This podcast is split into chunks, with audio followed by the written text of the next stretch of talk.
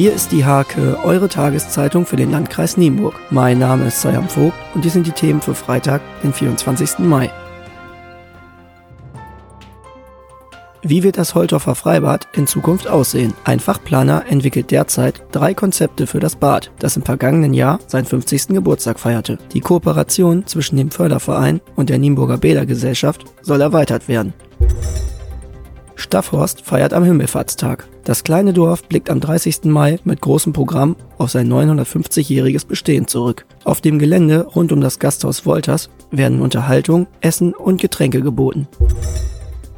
Nächsten Mittwoch startet ab 20 Uhr auf dem Sportplatz in Kreuzkrug das Open-Air-Konzert mit der Westernhagen Tribute Band Sexy. Nach längerer Organisation durch den Sport-, Jugend- und Kulturausschuss der Gemeinde Rallesdorf wird dieses Event für Jung und Alt angeboten. Die Tribute Band spielt die größten Hits der deutschen Rocklegende. Die Zuhörer erwarten alle großen Klassiker des deutschen Ausnahmerockstars.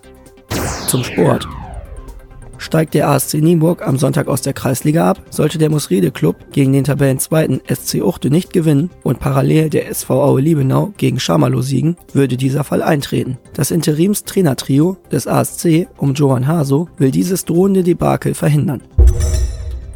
Am heutigen Freitagabend geht es für den Fußballbezirksligisten TuS Drakenburg auswärts zur zweiten des TuS Suling. Anstoß ist um 19.30 Uhr. André Hugo Engelmann wird am Saisonende bei der ersten aufhören. Aus Steimpel kommt im Sommer Jan Kramer Hoffmann zurück zum TuS.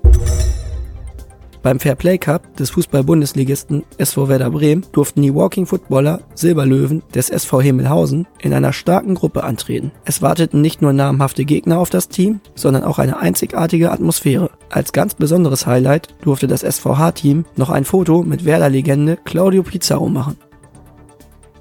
Diese und viele weitere Themen lest ihr in der Hake am Freitag oder unter www.diehake.de.